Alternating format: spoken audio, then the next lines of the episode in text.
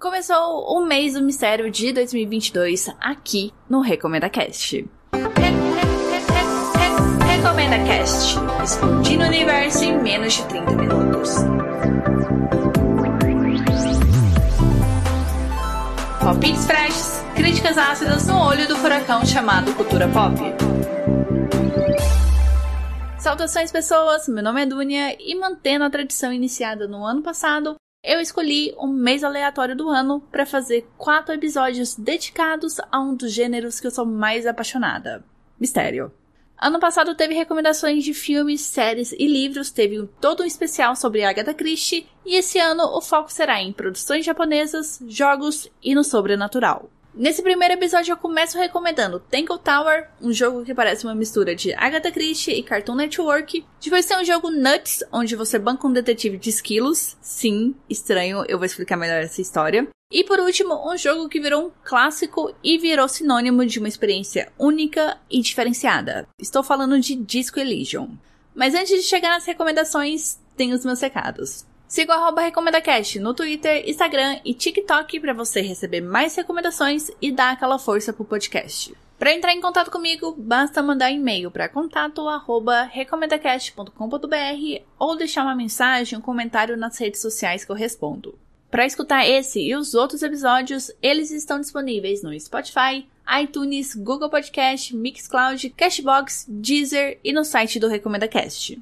Entrando no site, além de ter todo o acervo dos episódios do Recomenda Cast, você faz o download deles e assina o feed. E assim, sem mais delongas, simbora para as recomendações desse primeiro episódio do mês do mistério de 2022.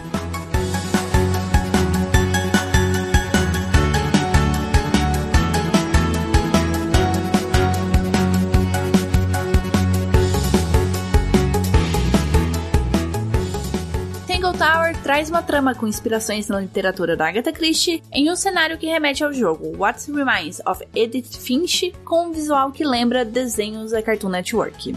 Além disso, Tangle Tower foi um dos melhores jogos de detetive que eu joguei, acho que assim, nos últimos anos, porque ele conseguiu unir a sensação de ser detetive, de você elaborar raciocínios, procurar pistas, resolver puzzles, fazer deduções, com muito humor e personalidade. There it is. The unfinished portrait of Flora Fellow. So, what? Freya was killed halfway through painting it? Looks that way. Freya was very talented, even at that age. I didn't really understand her. She is very important, and I will not rest until I understand. E já se nota essa personalidade logo na sinopse do jogo que eu peguei lá na página da Steam, porque ela sintetiza muito bem o plot. O que que acontece? A Freya Fellow foi assassinada e o principal suspeito é uma figura misteriosa sobre seu cadáver segurando uma faca. Só que tem um problema. O suspeito é um quadro. O ingênuo e meio tapado detetive Grimoire e sua sarcástica assistente Sally chegam na Tangle Tower para investigar o assassinato da Freya. E a Tangle Tower é uma mansão que fica numa ilha no meio de um lago e é habitada por duas famílias, os Fellows e os Pointers. Obviamente, há uma rivalidade entre essas duas famílias, principalmente em relação ao futuro herdeiro da mansão, e seu objetivo aqui é interrogar os suspeitos, comparar suas versões dos momentos que antecederam a morte da Freya, procurar pistas pelos cômodos da mansão e resolver puzzles que vão te conduzir mais e mais fundo nos mistérios da Tangle Tower e para a identidade do assassino. Por que jogar Tangle Tower, né? Já vamos começar respondendo essa pergunta. Primeiramente, porque o jogo se empenha em te transformar em um detetive. E ele faz isso através dos puzzles e dos interrogatórios, que objetivam que você, além de coletar pistas, você precisa construir suspeitas com aquelas informações. E essas suspeitas são construídas dentro do próprio jogo, né, de uma forma muito lógica e visual. Em alguns momentos chaves, onde você tem já informações suficientes para você montar deduções, o jogo vai para uma tela ali especial, onde você tem uma frase que ela não está completa e você precisa completar essa frase porque essa frase ela vai aglutinar todas as pistas, todos os suspeitos, as motivações que você captou ali para criar uma dedução, né? Para criar uma motivação, para criar algum caminho para você seguir na próxima fase do jogo. Digamos assim, o jogo não é dividido em fases, mas é o próximo passo que você vai dar ali no jogo. No exemplo aqui muito hipotético, o jogo te fornece a frase: alguma coisa foi trocado pela outra coisa ou por alguém, porque essa pessoa tem tal motivação. Então vão ter três espaços em brancos ali e o jogo vai te dar opções ali para você preencher esses três espaços em branco. Então vai ter algumas palavras, por exemplo, pote de creme, chave, filha, flor, porque ela estava chateada e não sei mais o que. E você vai testando as combinações até montar uma frase que faça sentido, diante de todas as informações que você coletou até aquele momento. Por exemplo, a frase final é que o pote de creme foi trocado pela esposa porque ela queria proteger o marido. Entendeu? Quando você chegar nessa combinação, o jogo vai te dar, ó, oh, beleza, é isso mesmo, vamos seguir para a próxima etapa, sabe? Desbloqueou alguma coisa. Ah, apareceu um novo suspeito ali para você interrogar. Então, essas partes de dedução, de você formar, construir a dedução, eu achei assim bastante genial, porque sai desse nicho só de ficar procurando pista, clicando em cenário, vendo objeto, essas coisas. Esse puzzle pode parecer complicado, mas eu juro que não é, porque tem outros puzzles assim simplesmente cabulosos. Tem um dos pincéis que eu tive que olhar na internet porque eu já não enxergava a lógica. Eu não estava entendendo o que, que eu precisava fazer ali para destrancar uma caixa que ia ter uma pista. Sério, eu juro. Eu não sei. Eu me senti muito burra com isso.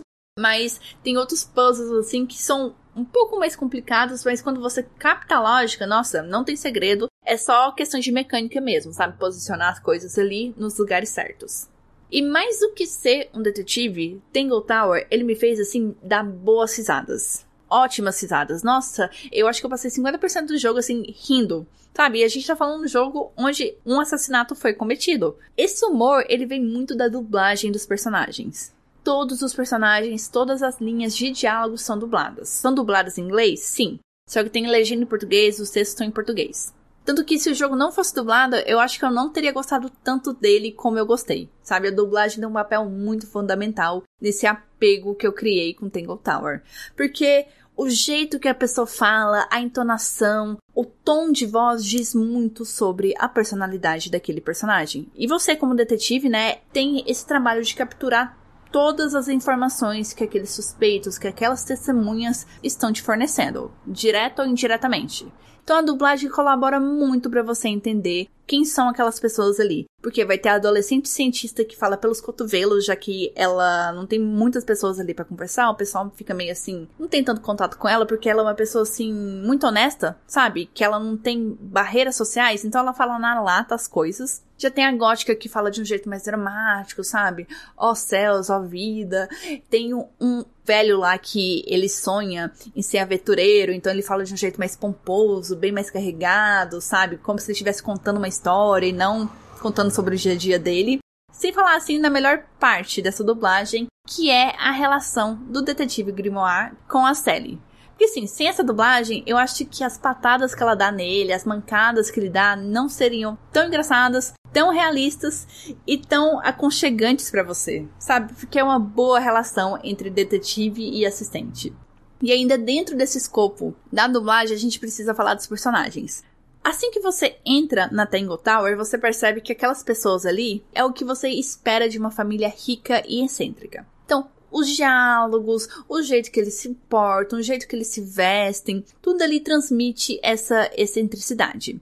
E conforme você vai avançando na história, por mais que tenha esse desenho fofinho, que tenha esse humor, tudo, você percebe que a história é muito mais complexa e muito mais densa do que inicialmente ela pode te passar. Já que desde o começo, desde que você coloca o pé ali naquela ilha, você vai encontrando mistérios. Porque você tá ali passeando pelo jardim, você vê um negócio ali muito misterioso, né? Você vê uns quebra-cabeça ali muito sem sentido. Quando você entra na casa, você vai interrogando suspeitos, tem mais coisas ali acontecendo naquele local. Igual eu falei, tem essa briga entre as duas famílias.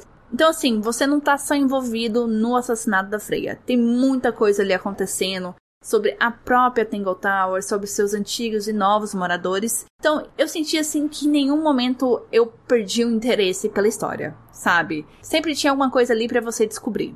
Agora a gente precisa comentar da arte desse jogo, né? Se alguém tivesse chegado para mim e falava assim, ó, oh, tem esse jogo aqui que foi baseado num desenho da Cartoon muito obscuro, mas que passou lá na década de 90, 2000, eu comprava essa história sabe? Porque é inegável o primor artístico e técnico de Tangle Tower.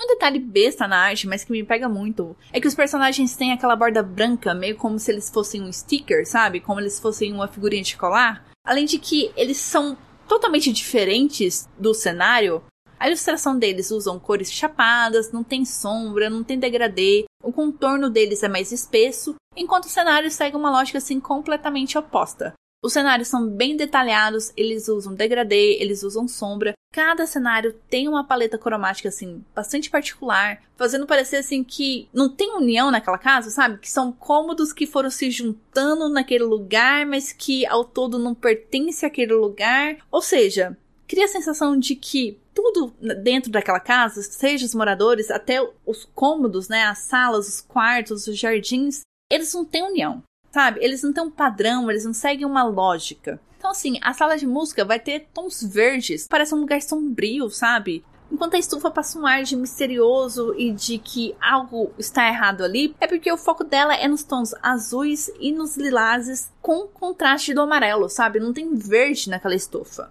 Eu acho que isso, unido com a ilustração diferente dos personagens, com a dublagem, com a ótima história de mistério ali que o jogo está propondo, você descobrir, fazem Tangle Tower assim um jogo muito atrativo de você jogar. Ele tem duração média assim de umas 6 horas e ele está disponível para PC, Nintendo Switch, PS4, Xbox One e celular. E eu já falei isso antes, mas é sempre bom reforçar, ele tem tradução para português.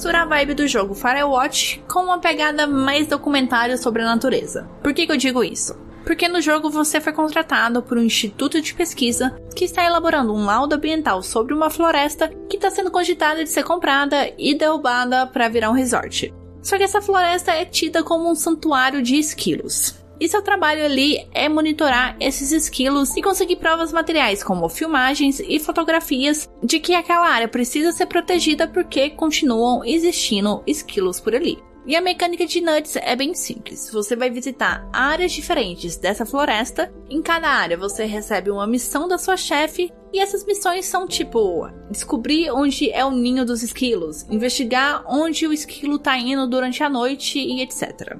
Para isso, você tem de duas a três câmeras fotográficas que você posiciona ao longo da área e durante a noite você analisa as gravações dessas câmeras para conseguir as evidências que a sua chefe necessita.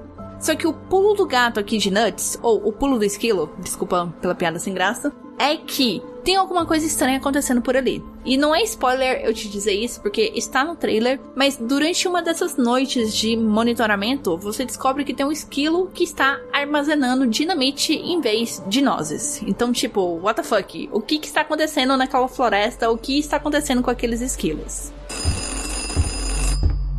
You made it! Uh, it's me, Nina. Welcome to Mammoth Forest. Your job is pretty simple. We just need a close-up of this girl near its stash. Então, Nuts é um jogo muito mais de vigilância do que detetive em si. Ele não foca tanto na exploração porque as áreas para quais você é mandado não tem muito que ser descoberto, sabe? É só realmente ficar seguindo os esquilinhos ali.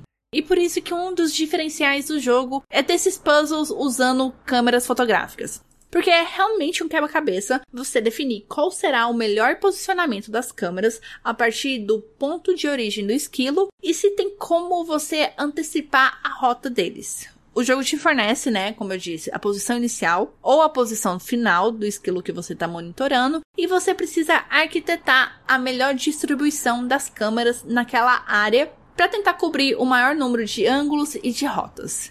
Parece simples, parece bobo, mas é um trabalho assim que requer uma certa atenção, uma certa esperteza, porque você vai tentar usar o terreno a seu favor, né? Por exemplo, colocar as câmeras num lugar mais alto. Perceber ali que nos rios tem umas trilhinhas, sabe? Tem umas pedrinhas ali bem prováveis que o esquilo vai passar, entende? Então você tem que observar e tentar pensar à frente do esquilo para você não gastar tanto tempo ali naquela área e poder seguir para a próxima missão.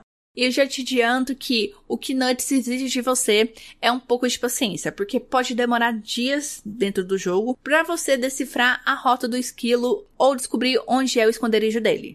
O melhor dos mundos seria você sempre conseguir antecipar, mas não é sempre assim, porque o jogo ele é bem espertinho em fazer os esquilos darem uma virada brusca, sabe? Eles estão indo reto e de repente do nada vira direita. Ou passar por uns lugares assim muito escondidinhos, você não viu aquele tronco ali cair e passou do lado, mas assim, eu gostei tanto da experiência porque foi bastante inusitada. Trabalhar com essa estratégia de posicionamento, de antecipação de movimento, também a parte do monitoramento. Como eu falei que pode levar dias para você descobrir aonde o esquilo tá indo, a passagem do tempo do jogo, assim, é muito rápida. Depois que você posiciona as câmeras, é só clicar no equipamento de monitoramento que você tem no seu trailer que o jogo já passa para o período da noite. E à noite você vai sentar ali no seu trailer e vai ficar assistindo as duas ou três TVs, depende da quantidade de câmeras que você tem. E essas TVs estão ligadas a uma impressora e um aparelho que rebobina as filmagens. E é assim que você vai coletar as evidências que a sua chefe precisa. Ah, você viu ali onde é o esconderijo do esquilo. Você tira uma foto, você imprime e manda para ela por fax. Outro ponto que eu destaco sobre Nuts é a arte. Ela se apoia no estilo do Otone com uma combinação não usual de cores e uma ilustração bastante simplificada, mas realista. Basicamente, tudo no universo de Nuts é feito de linhas. Todos os objetos são criados a partir de contornos e do contraste do estilo do outono. Quando eu falo do outono, é o uso de dois tons de cores. E tudo começa assim muito normal. De dia vai ter cores um pouco mais quentes, vai ter um amarelo ali mais brilhoso, vai ter um azul claro, umas cores mais frias à noite. Só que aí conforme você vai avançando, começam umas combinações de cores assim muito excêntricas, que vão tornando a atmosfera meio aterrorizante já que as cores usadas à noite vão para um rosa vinho e um vermelho sangue, que eu juro. Depois que eu encontrei esquilo guardando dinamite, sabe, eu já estava preparado para qualquer coisa sobrenatural, aterrorizante que o jogo podia me apresentar. E assim, deu um pouquinho de cagaço esse final? Deu. Mas assim, sendo bem sincera, o final final mesmo eu achei meio meh porque não combinou com essa atmosfera que o jogo estava construindo, mas eu achei que foi bom o suficiente para pegar o jogador desprevenido então, o saldo final é que Nuts é um jogo que propõe uma investigação diferente, uma mecânica de vigilância que cria puzzles diferentes e tudo isso acompanhado de um visual bastante característico. Nuts conta com tradução para português e está disponível para Nintendo Switch, PC e iOS.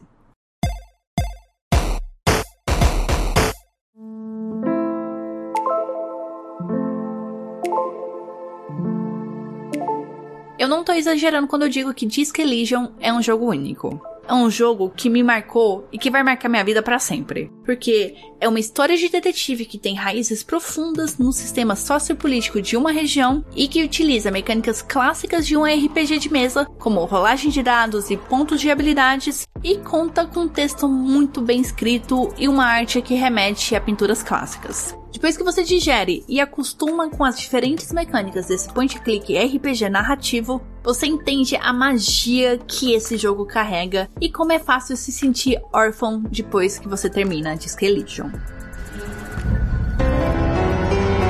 In the great city, at the end of the world, there's a dead body behind the hostel cafeteria. And a strike that's about to become a war. Qual é a sinopse desse jogo? Diz que Legion se passa num mundo bastante diferente do nosso, e você está na cidade de Revanchot, mais especificamente no distrito de Martinese, que é um local marginalizado e que foi abandonado pelo governo durante muito tempo. Governo esse que agora mostra interesse no local devido aos perigos que uma greve de estivadores representa para a cidade. Estivadores, para quem não sabe, são as pessoas que trabalham carregando e descarregando navios. Essa greve é encabeçada por um sindicato que tem um apelo comunista e que está buscando melhores condições de trabalho para os seus membros. E devido a esse descaso das autoridades por Martinese, esse sindicato meio que manda ali naquela região. E essa greve está prejudicando os negócios da Wild Pine, que é a empresa responsável pelo porto. É aquela clássica disputa de classes, né? Até aqui sem segredo. Só que a situação piora quando se descobre um homem assassinado e pendurado no quintal do albergue da região. E esse homicídio, assim, pode desencadear consequências brutais ali para Martinese, já que o sindicato acha que está sendo incriminado, como jeito da empresa interferir e paralisar a greve, enquanto a empresa acha que o morto era um dissidente da greve que foi assassinado pelos próprios grevistas, dando um sinal de que esse movimento precisa de uma intervenção. Então a milícia da cidade de Revanchot, que faz as vezes ali de polícia, baixa ali no distrito para investigar esse homicídio. O seu personagem é o detetive encarregado desse caso, só que antes do jogo começar, o seu personagem tomou um porre histórico. Ele tem umas atitudes assim muito controversas que você descobre depois, porque tem umas testemunhas ali que não querem falar com você de jeito nenhum, porque eles estão morrendo de medo de você, e você apaga por três dias. Quando você acorda, tem outro policial ali junto com você, que é o Kim Katsuragi, que vai te auxiliar nessa investigação e servir de babá, já que você é um perigo e quando você acorda, você percebe que você não tem memória de nada. Você não sabe seu nome, você não sabe nem sua aparência, você não lembra nada do seu passado, você nem lembrava que você era policial. Então, além de investigar esse homicídio, você vai investigar quem era você. Diz que Legion é um jogo bastante complexo para ser explicado assim em poucos minutos, mas eu duvido muito que vai ser em poucos minutos, eu tô até com medo desse episódio estourar o tempo. Então eu vou focar aqui nas duas grandes forças do jogo, que é o sistema a la RPG de mesa e a história. Você vai encontrar em Disc Elysium aspectos assim que você já viu em outros RPGs, sabe? Que não é novidade para você, como pontos de saúde, pontos de habilidade, você equipar roupa e acessórios que vão melhorar ou piorar suas habilidades. Isso não é segredo para ninguém que já jogou outro RPG. Então isso aqui, essa parte assim, não é novidade. Então vamos começar a complicar um pouquinho as coisas aqui. Logo no começo, antes de você entrar na história, você precisa definir que tipo de detetive você vai ser. Você tem quatro opções. Você pode ser o inteligente mais sem skills sociais, o sensitivo mais à beira da loucura, o forte mais burrão, ou você pode montar seu próprio arquétipo distribuindo pontos em quatro pilares: intelecto, espírito, físico e força motora.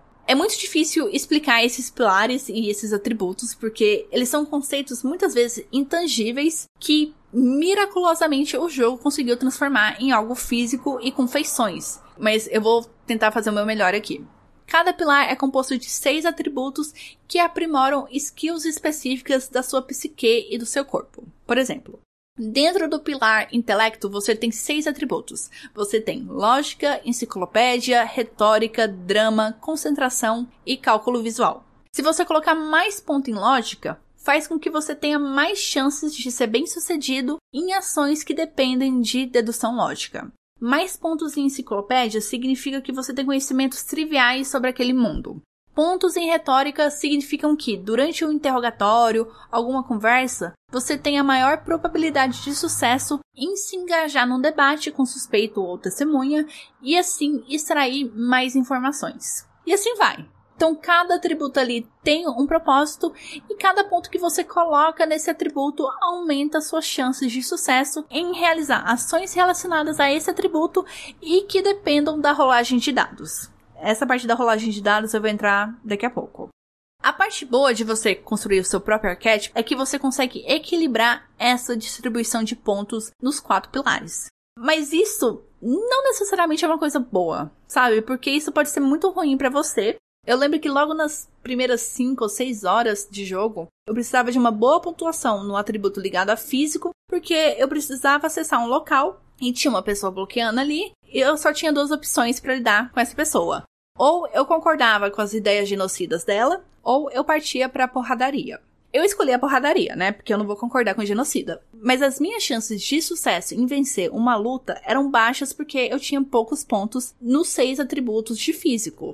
Mas quando eu falo assim que minhas chances eram baixas, eram chances assim de 15, 17%. Mas eu consegui, depois da quarta tentativa da rolagem de dado, eu consegui o número que me permitia ganhar a luta. Então, eu tô só exemplificando aqui que, por mais que você tente equilibrar todos os seus atributos, isso não é garantia de sucesso, sabe? Não é garantia que tudo vai acontecer para você logo de cara, sabe? Na primeira rolagem de dados tenta ser inteligente, tenta fazer a distribuição mais coerente, mais, sabe, no feeling para você que eu acho que vai ser sucesso. Além de que, como Disco Legion é um RPG, você vai ganhando XP que você coloca nas habilidades que mais interessam. Então você consegue evoluir essas habilidades. A habilidade que você começa com 1 não quer dizer que você vai terminar o jogo com 1. Outro detalhe foda dos atributos é que eles não têm uma abordagem passiva, sabe? Você montou o seu personagem lá, os atributos são esses, eles só vão aparecer ali em momentos que certas ações pedem. Não. Eles estão constantemente travando batalhas no seu inconsciente. Esses atributos são vozes que ficam dando palpite em qualquer tipo de situação que você tá lidando, sabe? Se você tá observando a paisagem, tem esses atributos, essas vozes tentando te aliciar para algum tipo de pensamento.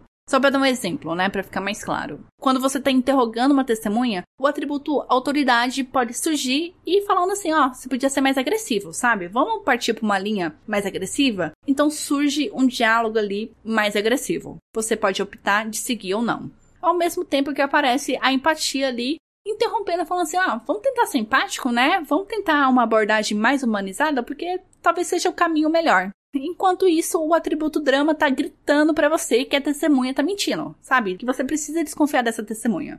Isso é tudo feito em forma de diálogo e narração e faz muito sentido porque mostra o estado caótico que tá a mente do seu personagem. Tanto que logo no começo do jogo tem um diálogo assim muito estranho, muito bizarro, que quando ele começou eu fiquei, gente, que merda que tá acontecendo aqui? Porque é um diálogo entre seu cérebro reptiliano, seu fígado e a sua gravata eu já entrei na noia, porque assim, porra é essa? O que, que tá acontecendo? Por que, que meu fígado tá conversando com a gravata e tá conversando com o meu cérebro? Sabe? Diz que Legion faz isso com você. Te deixa na noia e dá voz e forma às sensações, emoções, impulsos, objetos para mostrar como que é denso o drama e o sofrimento do seu protagonista, né? Sobre a rolagem de dados, não tem muito segredo, porque é através dela que você faz as principais ações da sua investigação. Eu não tô falando assim, ah, eu preciso andar até tal local e eu preciso rolar o dado. Não, não é isso. A rolagem de dado é para você destravar informações importantes, é ter acesso a certos locais, até na parte de combate vai ter rolagem de dado. E sempre que tiver esse esquema de rolagem de dados, o jogo mostra a qual aspecto o sucesso dessa rolagem está vinculado e quais são as chances do seu sucesso. Mesmo quando você tem chances baixas, como o caso que eu estava contando ali que eu tinha que entrar na porrada com o cara, você pode ter sucesso. Porque nas rolagens normais você tem uma tentativa por dia. Sabe, não deu certo? No outro dia tenta de novo. E vai. Só que há rolagens únicas onde você só tem uma chance. E depois que essa rolagem é feita, ela não pode ser desfeita. É claro que você pode recuperar o salve, tudo, não te julgo se você fizer isso, porque eu já fiz isso, mas eu evitava fazer isso, sabe? Eu deixava o jogo seguir a narrativa dele e ver como que essa rolagem ia impactar no meu futuro.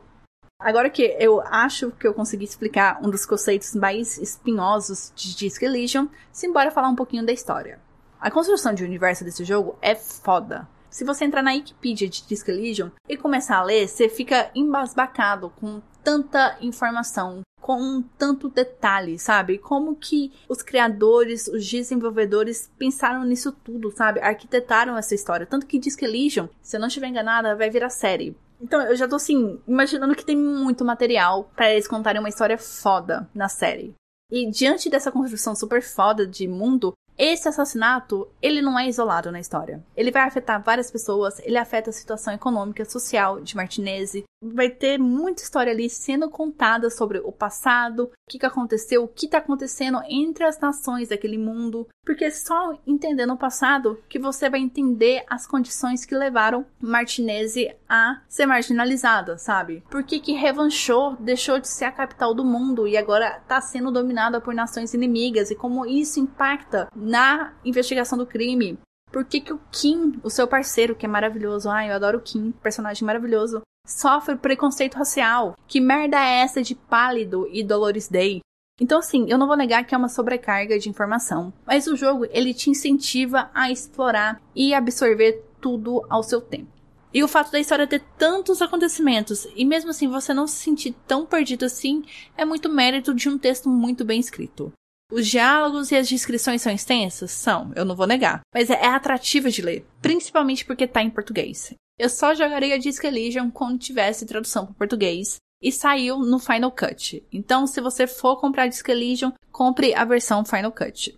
Eu preciso enaltecer Disc Elysium por fazer uma coisa que raramente jogos fazem com seu jogador, que é te exigir um posicionamento político porque suas tendências sociopolíticas vão influenciar a sua investigação do homicídio e até o seu relacionamento com seu parceiro, que é o Kim Katsuragi. Você tem quatro alinhamentos políticos possíveis. Você pode ser comunista, você pode ser moralista, que é a pessoa de centro, você pode ser ultraliberal ou você pode ser fascista. Eu segui a linha comunista, que é a linha que eu me identifico mais. Então eu tava muito tendendo a tomar partido a favor do sindicato contra a Wine Pines. Por mais que eu não concordasse sempre com os discursos e os métodos empregados pelo sindicato, eu ia defender os trabalhadores e não a empresa.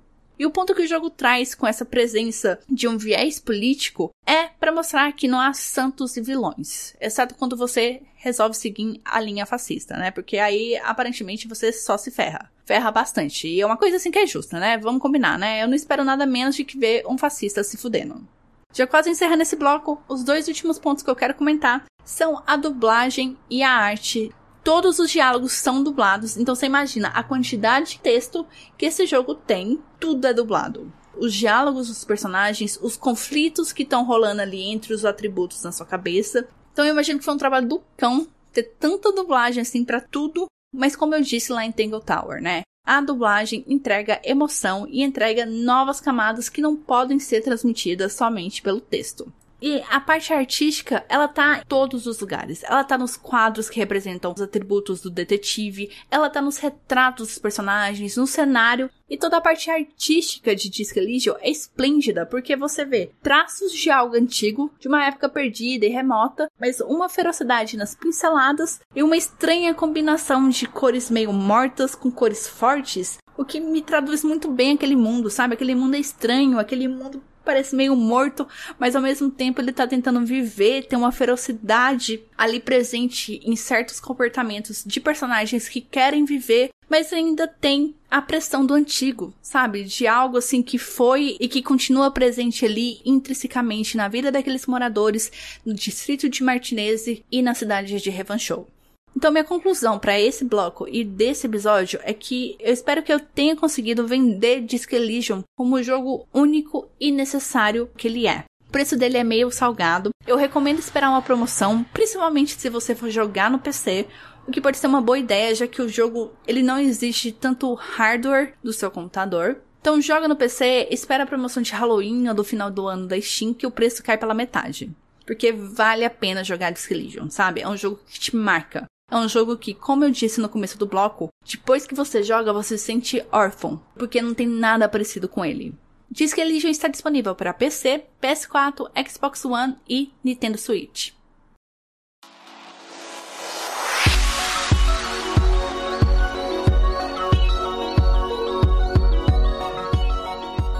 Próximo episódio eu retorno com mais jogos de mistério, só que dessa vez eu vou recomendar uma aventura que une Roma Antiga e loop temporal, uma investigação que mistura uma pegada meio Muppet com Sherlock Holmes e por último uma aventura gótica pelo interior dos Estados Unidos. Então até semana que vem, beijos, se cuidem, usem máscara, fora Bolsonaro e tchau tchau!